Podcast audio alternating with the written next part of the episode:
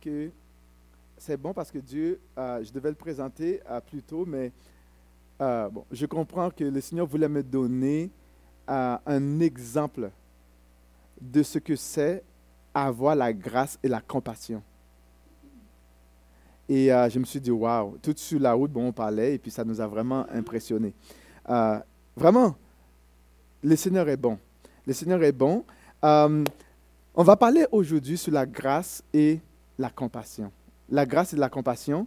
Et euh, en parlant, en pensant à la grâce et la compassion, j'ai, euh, ça me fait penser à, euh, à quelque chose qui s'est passé, la peste. Je ne sais pas si vous avez entendu parler de la peste en Europe, en Europe vers, je pense, les 13, 13, 1347 à 1353. Oh oui, c'est vrai.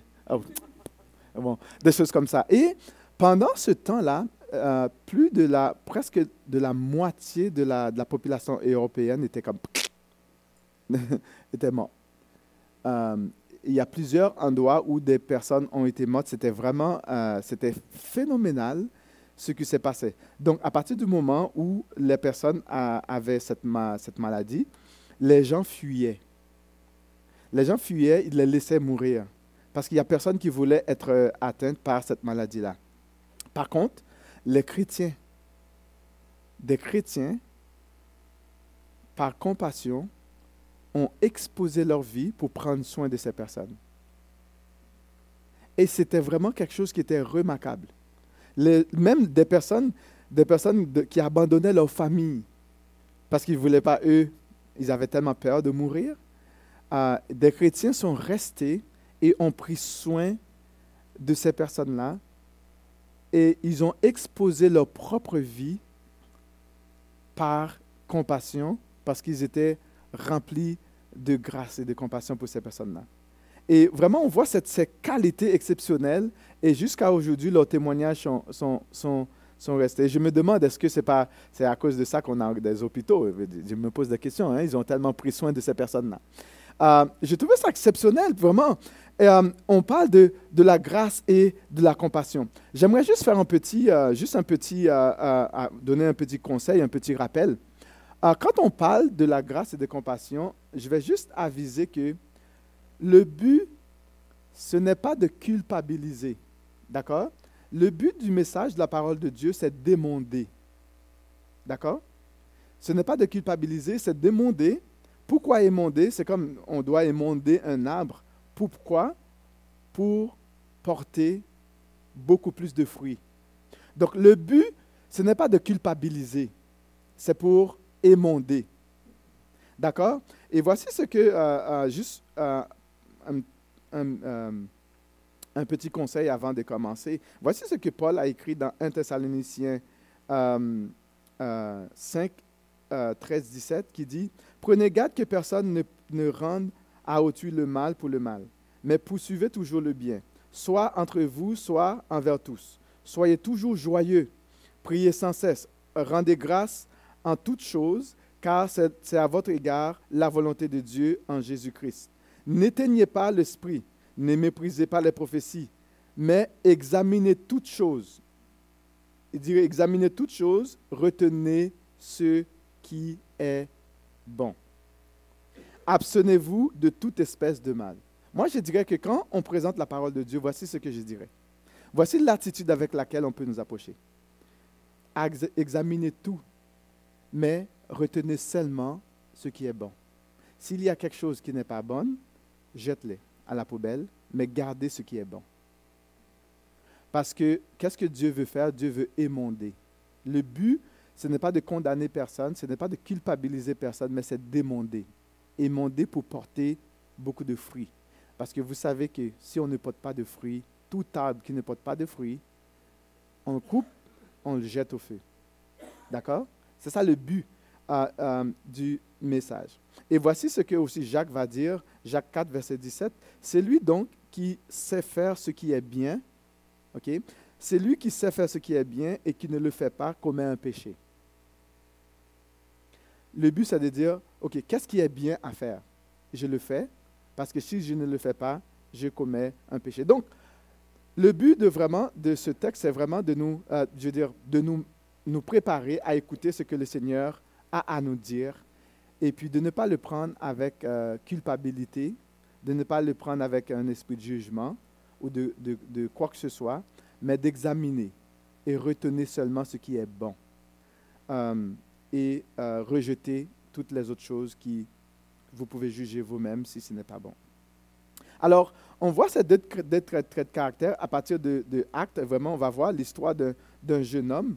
Euh, c'est juste pour terminer la, partie de, de, qualité euh, qu'on voit chez les, les premiers chrétiens de l'Église primitive. C'est dans Acte 6, versets 7 à 15 que je vais lire pour vous. Est-ce qu'il y a une personne qui lit fort, qui pourrait lire pour nous, s'il vous plaît? Une personne qui peut lire fort, Acte 6, versets 7 à 15.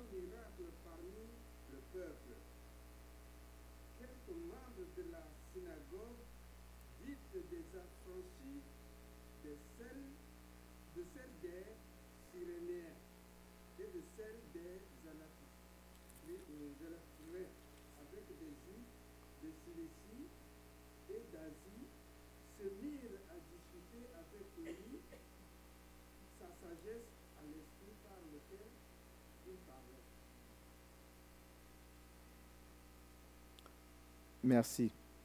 Euh, on va prier. Père on veut te dire merci pour ta bonne parole. Merci aussi pour ton désir toujours de nous faire du bien.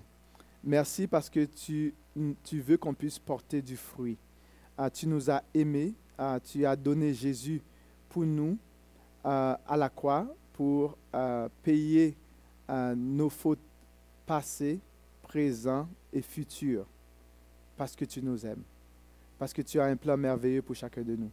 Nous te prions, Père, de faire en sorte que cette parole puisse nous émonder, nous encourager, nous, nous aider à, abandonner notre vie passée pour pouvoir nous orienter vers cette vie euh, qui mène vers toi. De telle sorte que lorsque nous nous, nous nous, nous serons devant toi, que nous n'aurons pas à avoir honte, que nous n'aurons pas à rougir, que nous n'aurons pas à avoir peur parce que nous n'avions pas mis en application ta parole.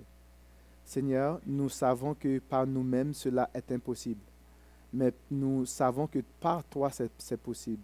C'est toi qui mets en nous le vouloir et le faire.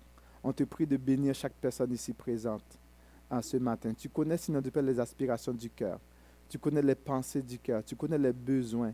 On te prie dans le nom de Jésus de pouvoir aux besoins de chacun, chaque personne ici ce matin et de, de, pouvoir euh, euh, leur faire du bien. Seigneur de Père, de les visiter. Seigneur Dieu, on t'en supplie dans le nom de Jésus. On sait que c'est là ta volonté de vraiment euh, de reconforter, de redresser, de guérir, de fortifier, de bénir, d'arroser en abondance. Et c'est ce que nous te demandons ce matin. Dans le nom de Jésus. Amen. En lisant ce texte, on voit ici dans le verset euh, dans le verset 8 du chapitre 6 euh, qu'on nous présente Étienne, euh, on nous présente Étienne comme un homme plein de grâce. Hein? C'est ça qu'on nous dit. Étienne, plein de grâce. C'est spécial. pour nous remettre un petit peu dans le contexte, vous comprenez que dans le verset 1, on nous dit qu'en ce temps-là, le nombre des disciples augmentait.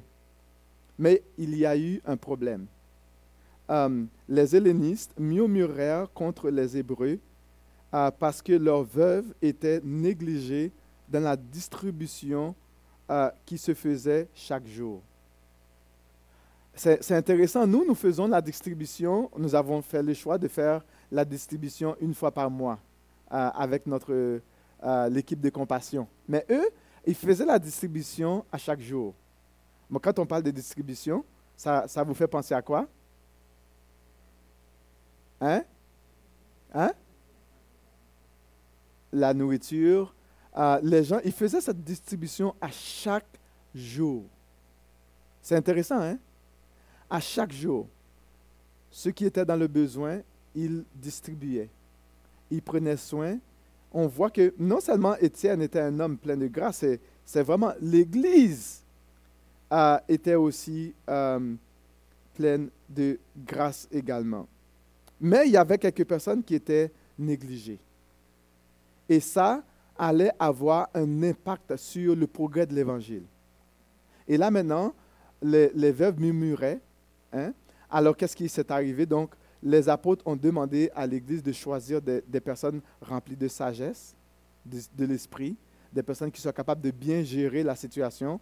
Et là maintenant, euh, ils sont, euh, ils ont, ils ont, ils sont, l'Église a, fait le choix, ils ont présenté, les apôtres, on les ont, euh, ont prié, ont posé des mains.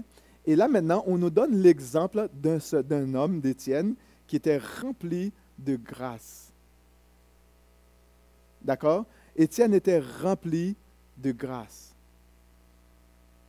C'était vraiment exceptionnel. Il était rempli de grâce. Et le verset 15 nous dit que euh, tous ceux qui siégeaient au Sanhédrin, parce qu'après là, là, on, euh, euh, vous allez voir, lorsque on est rempli de grâce, d'accord, même dans les situations difficiles de la vie, parce qu'Étienne va faire face à une situation très difficile, parce qu'on va l'accuser. Et on nous dit que dans le verset 15, tous ceux qui siégeaient au Sanhédrin, ayant fixé le regard sur Étienne, son visage était leur apparu comme celui d'un ange. C'était spécial. Même ses, ses, opposants, ses accusateurs, d'accord, ont vu en lui, il était comme un ange. Le gars était zen.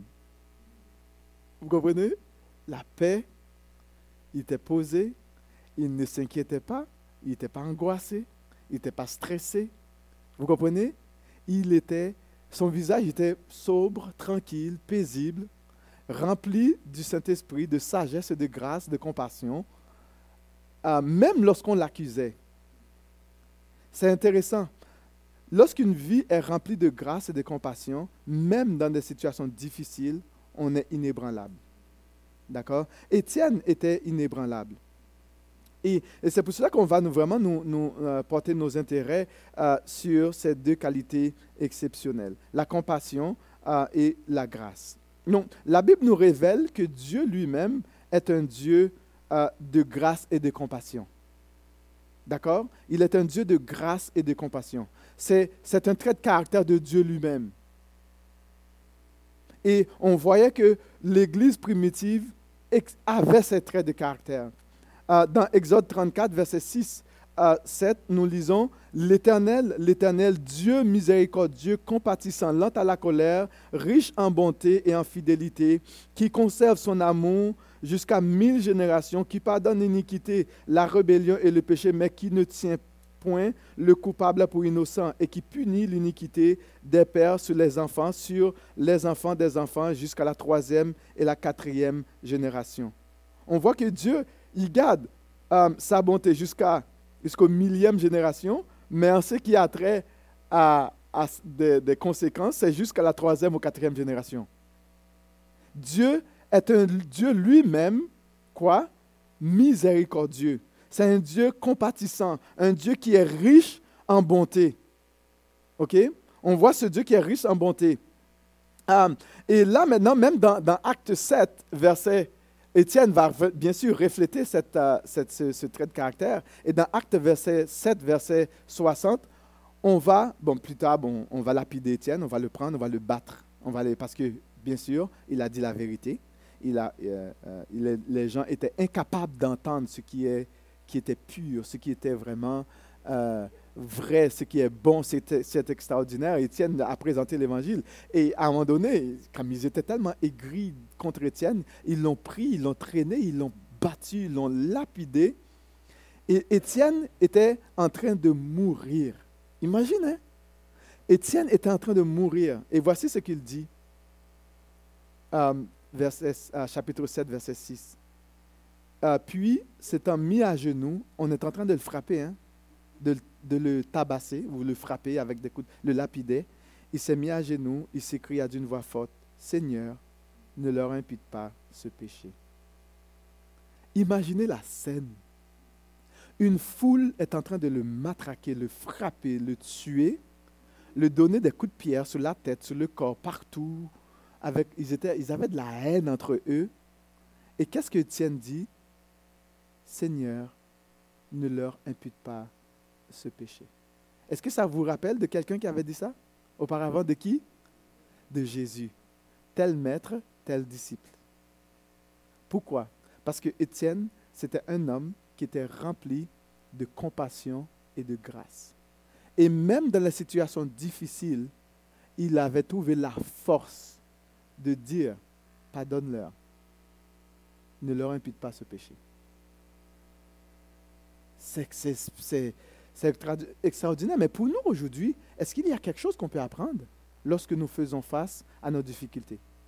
Il y a-t-il une leçon que nous pouvons apprendre de cette situation? Premièrement, nous pouvons nous demander, est-ce que, j'ai un cœur de compassion? Est-ce que je suis disposé, lorsque je fais face à des difficultés, est-ce que j'ai un cœur de grâce? Face aux difficultés de la vie, comment est-ce que moi, je réagis? Est-ce que je panique? Est-ce que je condamne? Est-ce que je suis prêt à tomber sur l'autre? Est-ce que, je, le traite toutes sortes de noms? Comment est-ce que moi, je, je réagis lorsque je fais face à des difficultés? Parce que nous aurons à faire face à des difficultés. Vous aurez à faire face à des difficultés, n'est-ce pas? Étienne a vraiment euh, manifesté ce trait de caractère. Vous savez, c'est quoi la joie d'un père? C'est quoi la joie d'un maître? C'est de voir ses enfants ou ses disciples refléter ces mêmes traits de caractère que lui. On dit tel père, tel fils. Est-ce que Dieu serait prêt à dire, waouh, c'est ma fille, c'est mon fils? Et en Étienne, Étienne a, manifesté, a dit exactement la même parole que Jésus. Alors que Jésus était sur la croix, on était en train de, le, de clouer à la croix. Donc on voit ce trait de caractère. Voici euh, ce que Deutéronome 7, verset 9 nous dit. Sache donc que c'est l'Éternel ton Dieu qui est Dieu. Ce Dieu fidèle garde son alliance et sa miséricorde jusqu'à la millième génération envers ceux qui l'aiment et qui euh, observent ses commandements. Dans le psaume 78, verset 38, euh, nous dit, Dans sa miséricorde, il pardonne l'iniquité et ne détruit pas. Il retient souvent sa colère et ne euh, se livre pas, et ne se livre pas à toute sa fureur bien que Dieu aurait pu exercer sa colère sur nous, sur moi, sur toi, qu'est-ce que Dieu, il se retient. Et au lieu de le faire, qu'est-ce qu'il fait? Il pardonne. Il bénit. Il prend soin. Il pourvoit. Il te donne la santé.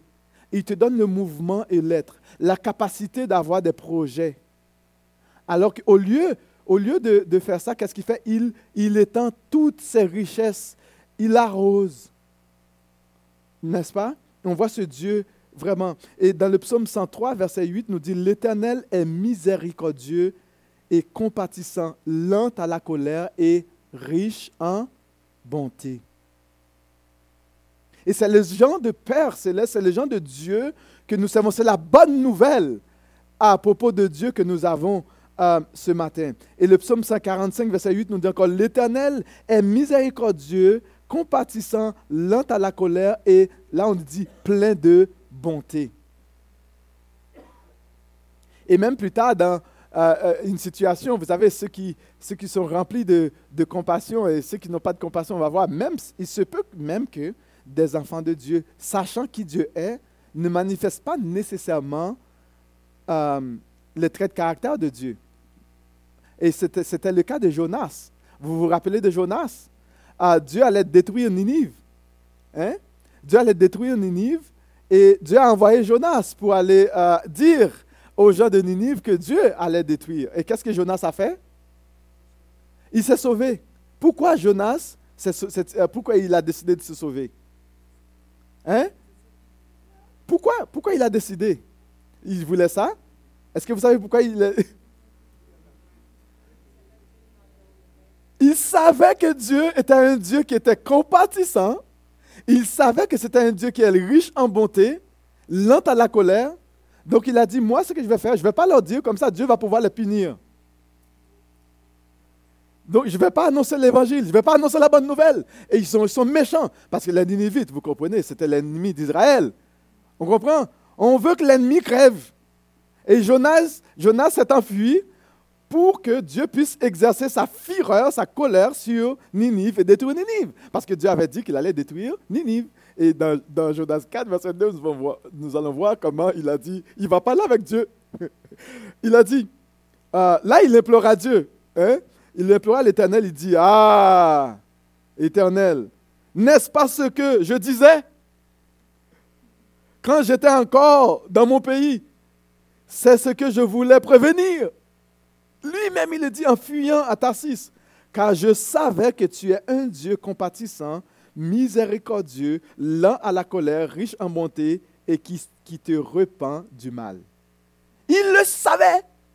Il le savait et il voulait que Dieu les hmm, zigouille, fini avec ça. Et bien souvent, nous chrétiens, on est comme des Jonas. Quand quelqu'un nous fait du mal, au lieu d'implorer la grâce de Dieu pour que Dieu se révèle, on veut que Dieu zigouille la personne. Est-ce que ce n'est pas vrai? Hein? Non? Non? Oui? Oui? Ah, j'espère que non. Hey, quand, regarde, il faut, qu'on soit honnête. Même moi, il fallait que je lutte avec ça. Tu sais, c'est la chair, qu'est-ce que tu veux? La chair, j'ai dit, il faut demander à Dieu de nous donner la force de ne pas vouloir le mal pour le mal. Le problème, c'est que quand on veut le mal pour l'autre, on se fait mal soi-même. D'accord? On se fait mal soi-même parce que la racine du mal ne peut que produire du mal. Euh, est-ce que vous avez déjà essayé d'enlever des pissenlits sur le terrain?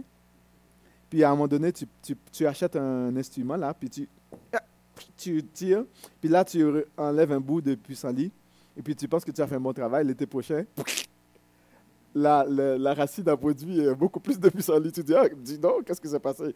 Mais c'est parce que la racine est restée dans la terre. Vous comprenez? Et là, la neige tombe, et puis ça couvre, et puis ça produit pendant, hein? ça se multiplie. Et là, il y a des réseaux de communication de pissenlit. Et puis, dès que le printemps arrive, vous allez voir ça, wouhou, tout jaune, pissenlit partout le gazon est détruit. Puis là, tu essaies encore l'été prochain. Après quelques années, c'est que de pissenlit. C'est que la racine produit encore, encore, encore et encore. La meilleure chose, c'est d'aller jusqu'au plus profond puis raciner, déraciner complètement. C'est que quand on veut le mal, quand on ne fait pas le bien, on se fait mal soi-même. Et quand ça pousse, là, ça pousse mal. D'accord?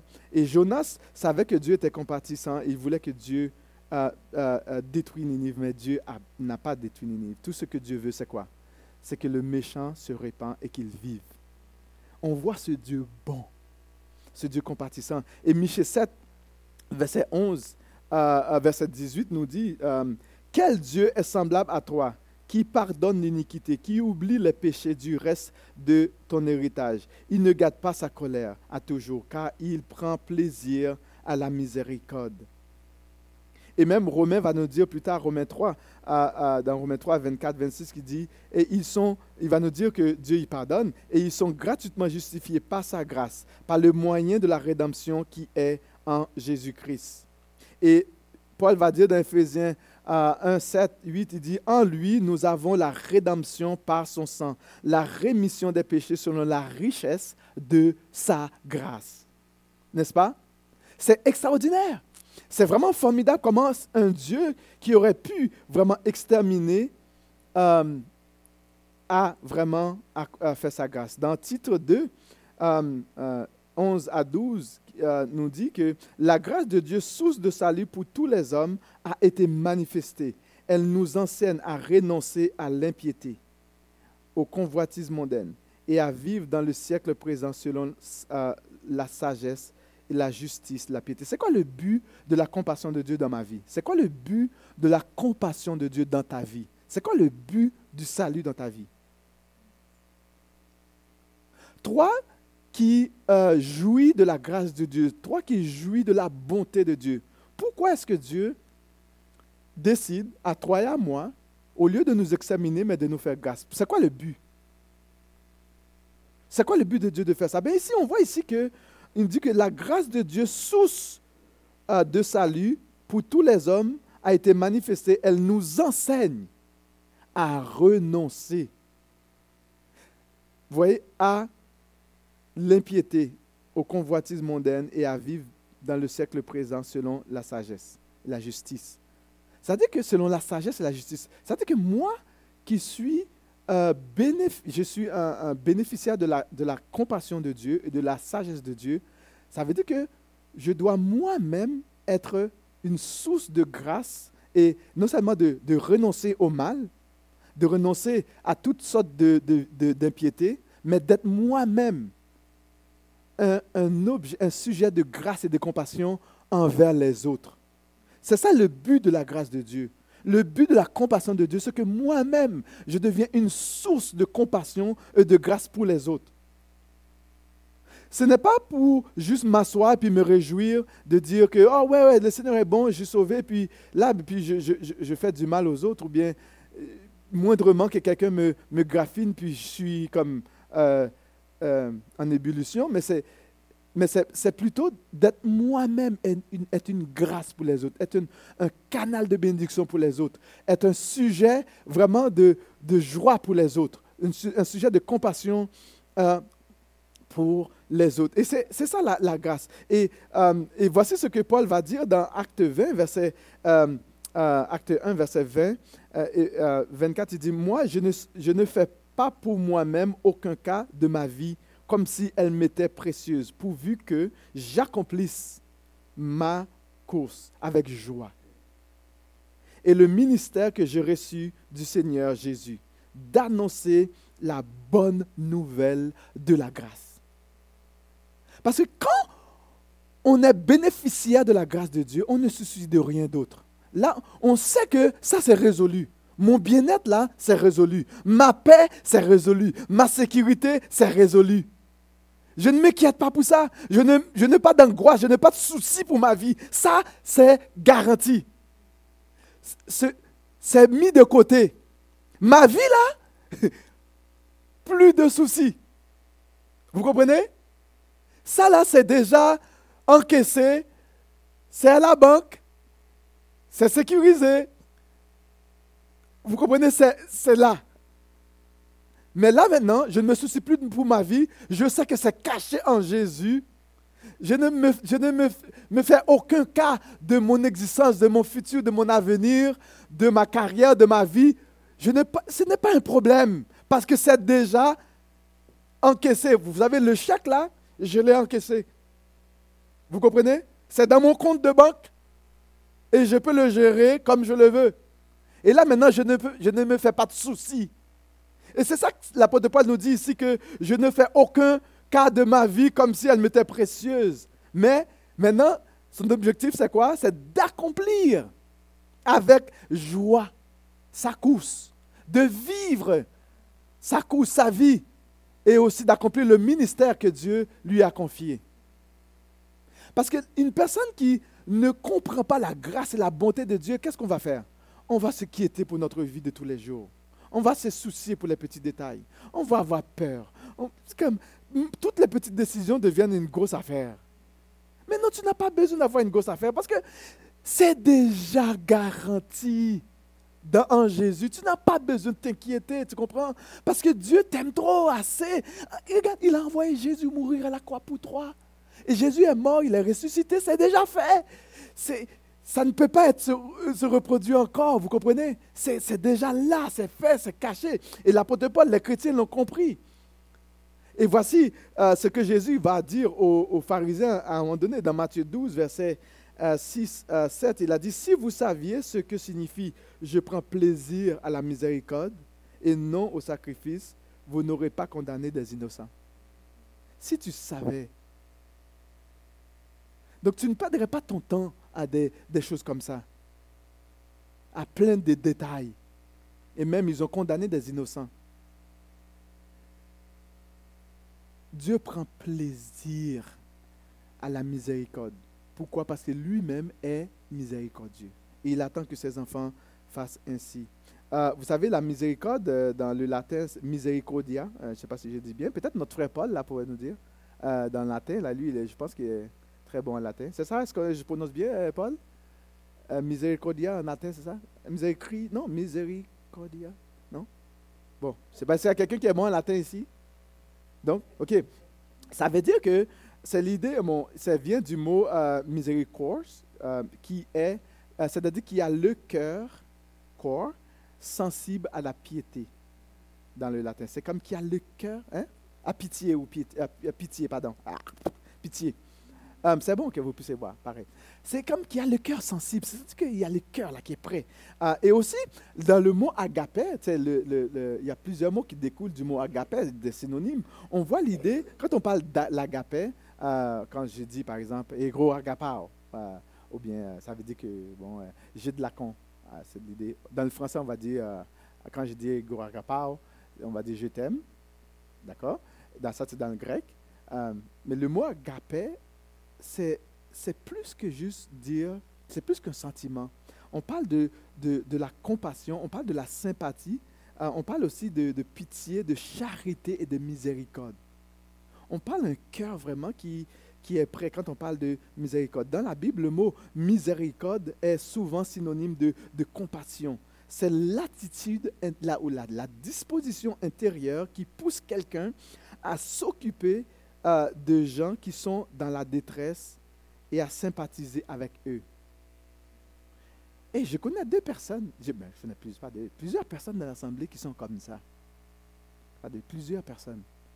Puis c'est comme, leur cœur là, c'est comme, dès qu'il y a quelque chose, on dirait que, hey, eh, ces personnes-là sont, je ne vais pas nommer d'un nom parce que sinon je risque de me causer des problèmes. Je sais que je me cause tout le temps des problèmes. Mais je sais qu'il y a des personnes ici, là, dans, l'Assemblée qui sont comme ça. Dans l'Ancien Testament, le, le verbe euh, hébreu ram euh, signifie brûler. C'est comme en l'intérieur, c'est l'idée comme brûler de pitié et de tendresse pour quelqu'un qui se trouve dans la difficulté, la faiblesse ou la souffrance. Et, et c'est ce qui s'est passé lors de la peste en Europe. Alors que les autres fuyaient pour leur vie, les autres ne s'en occupaient pas du tout, mais qu'est-ce qui se passe? Eux, ils sont restés parce qu'ils avaient leur cœur brûlait de pitié. Quand ils voyaient ces personnes-là qui gémissaient seules, qui étaient abandonnées, ils ont pris soin d'eux-mêmes au prix de leur propre vie. La miséricorde, c'est l'amour accordé gratuitement, sans aucune condition ni obligation préalable. Dieu n'était pas obligé de nous aimer, tu comprends? Vous comprenez? Dieu n'était pas, pas obligé de m'aimer. Parfois, je dis, Seigneur, mais comme... Même moi-même, c'est comme un gars comme moi, tu sais. Mais Dieu m'aime pareil. Est-ce qu'il était obligé? Non. Et moi, maintenant, il faut que j'accepte que Dieu a compassion envers moi. Parfois, j'ai même la misère de même m'accepter moi-même. Mais je sais que Dieu, il m'accepte tel que je suis. Je ne sais pas pour vous aussi, parfois, si c'est le cas. Mais Dieu, euh, il veut t'accorder ton amour gratuitement. Euh, on voit que David, il savait qui Dieu était. Il a dit dans, dans, 2 Samuel, lorsqu'il avait commis euh, le péché, là, et puis euh, Dieu lui avait dit de faire le choix. Et puis il a dit, regarde, David a préféré la miséricorde de Dieu à la cruauté des hommes, même si Dieu doit le châtier. Il dit, je préfère que tu me châties toi, pendant que tu vas me taper là. En fait, c'est comme un, enfant, là, comme le père lui a dit, regarde, choisis, choisis ta conséquence. OK, est-ce que je, vais permettre à un bourreau de te donner 50 coups? Ou bien moi, je vais te donner des coups euh, Ou bien je vais permettre à une autre nation de venir te... Tu sais, choisis ta conséquence. Souvent, hein, on peut dire à nos enfants de choisir. David a dit, oh oui, je préfère toi. Tape-moi comme tu veux. OK? Corrige-moi, parce que je sais que toi, tu es tellement bon, et puis tu es compatissant, et puis tu vas quand même, euh, tu ne vas pas m'écraser, tu vois, tu vas me corriger, tu vas me châtier. Et David a choisi la miséricorde de Dieu, il a choisi que Dieu puisse le, le châtier. C'est que Dieu, il est tellement compatissant. La miséricorde de Dieu est liée à son amour inébranlable. Um, elle est la preuve de sa fidélité, de sa grâce envers son peuple. On nous dit que les compassions de Dieu durent à toujours. Elle donne la vie, mais elle ne détruit pas.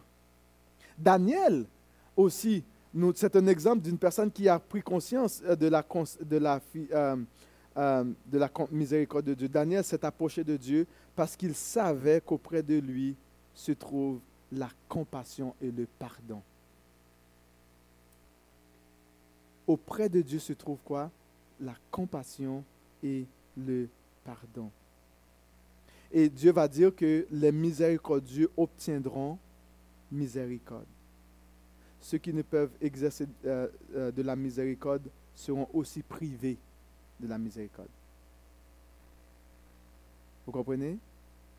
Si moi, Dieu me fait miséricorde, il exerce sa grâce envers moi et que moi, je deviens dur envers les autres, savez-vous qu'est-ce qui va arriver?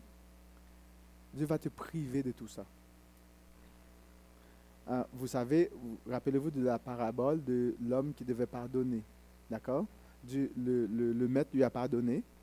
Et lui, il a trouvé un autre qui lui devait 300 quelque chose de pièces. Et il l'a étranglé.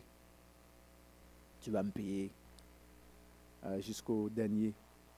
Et puis là, le, un des serviteurs a vu ça, il était indigné en lui-même. C'est ça qui arrive. C'est comme, comme ça produit l'indignation quand on n'a pas une personne qui n'est pas miséricordieuse, compatissante, qui n'est pas remplie de grâce, ça produit de l'indignation. Et là, le maître, après, euh, va, le prendre et va le jeter en prison.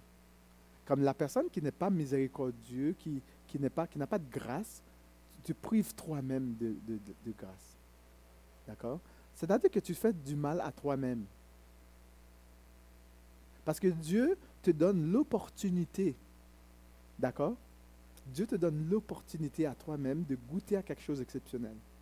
Et je dois te dire que quand tu fais du bien à quelqu'un, c'est que ça te donne une paix dans ton cœur, une paix quand même que, qui ne peut venir que de l'éternel. Tu n'as pas de culpabilité.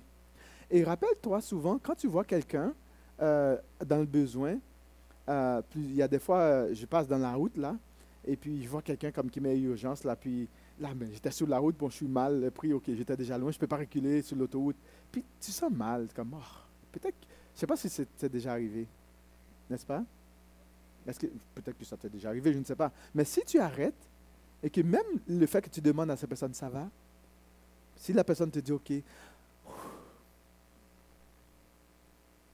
vous voyez, ça fait une différence. Et Dieu veut qu'on exerce la miséricorde. Dieu veut qu'on exerce la compassion. Euh, euh, on voit dans la, parabole de Luc, euh, la parabole du, du, bon samaritain, le, bon samaritain fit preuve de compassion. Et Dieu va le citer en exemple et pour lui montrer c'est quoi, c'est quoi aimer, c'est quoi exercer la compassion. Il y avait aussi l'homme riche qui était un, un poids au tourment et cria lorsque ben, c'est avec Lazare et puis qui était à son côté, et puis il était riche. À la fin, Dieu nous donne beaucoup d'exemples pour montrer comment on doit exercer la compassion. La personne qui n'exerce pas de compassion, il n'y aura pas de compassion pour toi. Tu vas être malheureuse dans ta vie. Parce qu'il n'y en a pas pour toi. Celui qui pardonne sera pardonné. Si tu ne pardonnes pas, tu ne seras pas pardonné. C'est la misère. Tu attires le mal sur ta vie? Tu seras malheureuse pour le reste de ta vie si tu ne pardonnes pas, si tu n'exerces pas la compassion, si tu n'exerces pas la grâce. Moi, là, j'ai dit à mon épouse, là, je préfère que quelqu'un m'abuse. OK, au moins, je pourrais dire qu'il m'a abusé. Au moins, je n'ai pas de culpabilité. Vous comprenez? Je préfère que quelqu'un m'abuse au lieu de ne rien faire. Au moins, je vais partir, au moins, et c'est son problème, ce n'est pas mon problème. Vous comprenez? Au lieu de ne rien faire. Si on sait ce qui est bien et qu'on ne le fait pas, qu'est-ce qui arrive bien? Ça, c'est, euh, euh, c'est pas bien. Donc, on comprend que même les chefs religieux euh, manquèrent à ce, à, ce, à ce devoir fondamental. La miséricorde apparaît dans la liste des dons dans Romains 12, verset 8.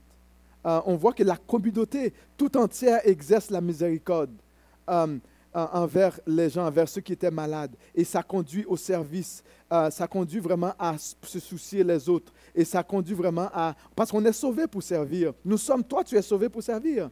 Et, et le service se traduit en action concrète, car la foi sans les œuvres est morte. Et c'est ce que Jacques nous dit dans Jacques 2.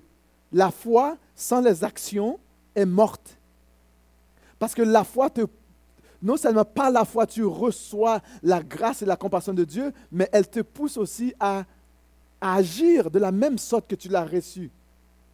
Vous savez, quand quelqu'un me fait du mal, avant de venger cette personne-là, je pense à moi, ce que j'ai fait à Jésus. Et il a eu de compassion de moi. J'arrête. Calme-toi, Jean-Marc. Et quand je vois un autre, je me rappelle ce que Jésus a fait pour moi, parce que je ne mérite rien. Tout ce que je mérite, c'est l'enfer.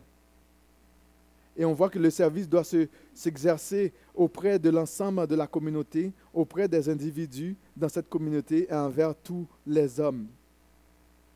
Et voici ce que euh, Jésus va dire. Euh, si donc la lumière qui est en toi, c'est dans Matthieu 6, 23, 24, si donc la lumière qui est en toi est ténèbre, combien euh, seront graves ces ténèbres? Si la lumière qui est en toi, le Saint-Esprit, la parole de Dieu qui est en toi est ténèbre, c'est terrible. C'est terrible pour toi. Si tu ne peux, tu as le Saint-Esprit en toi, tu ne peux même pas agir en fonction de ça. Et tu, sais c'est quoi la parole de Dieu. Il dit, euh, mais c'est grave. Et on ne peut pas servir deux maîtres à la fois.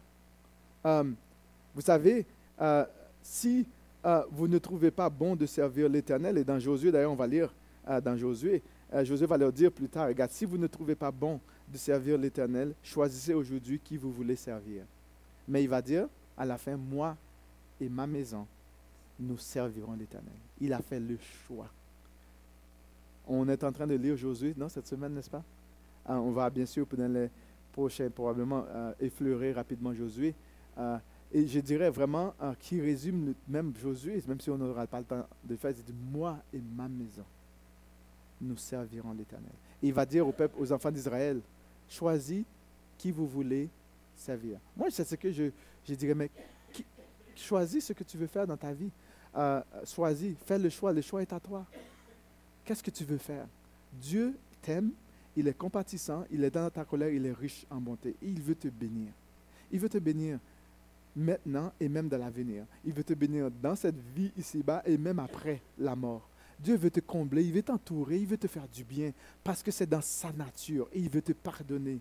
Mais toi, est-ce que tu es disposé à recevoir et aussi à agir en fonction de qui Dieu est et aussi en, fonction de, son caractère, de sa personne, euh, euh, de son être et ce qu'il te demande de faire.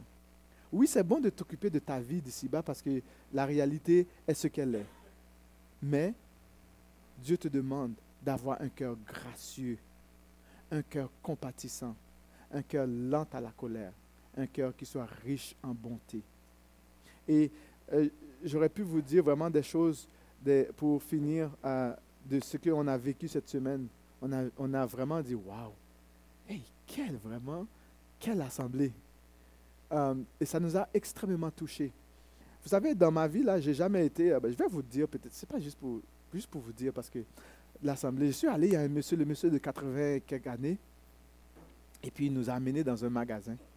Puis je me suis dit, j'aurais jamais été toute ma vie dans un tel magasin. Même si j'aurais été euh, riche, je ne l'aurais pas fait.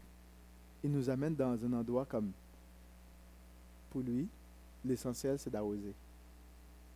Il ne calcule pas, il ne compte pas. Je me suis dit, dis donc, c'est impressionnant. C'est les gens de cœur que Dieu nous demande. Souvent, on a peur, on compte, puis on a peur d'en manquer, n'est-ce pas? Mais quand on sait que notre Père céleste nous aime, on n'a pas peur d'en manquer. On n'a pas peur parce que mon Père est assez riche pour prendre soin de moi. Il peut me soutenir. On n'a pas besoin d'avoir peur de rien. D'avoir la... Le Seigneur t'aime. Il va prendre soin de toi. Tu n'as pas besoin d'avoir peur ni d'angoisse, ni pour ta santé, ni ce que tu, vas, tu n'as pas ou ce que tu as. Tu n'as pas besoin d'avoir peur parce que Dieu t'aime trop pour t'abandonner. Peut-être que tu ne l'as pas comme tu aurais voulu l'avoir, mais Dieu est assez bon pour toi. Et vraiment, c'est ce qu'on encourage à t'accrocher à ton Père céleste, à te rappeler que Dieu, il est riche en bonté. Il est lent à la colère. C'est un Dieu compatissant. C'est un Dieu qui est aimant. C'est un Père qui est extraordinaire. Et il veut prendre soin de toi. Et tout ce que tu as à faire, c'est déposer ta foi en lui. Fais-lui confiance. Même lorsque tu ne comprends pas. Fais confiance à ton Père céleste. Et tu vas voir qu'est-ce qui va arriver. Qu'il puisse te bénir abondamment.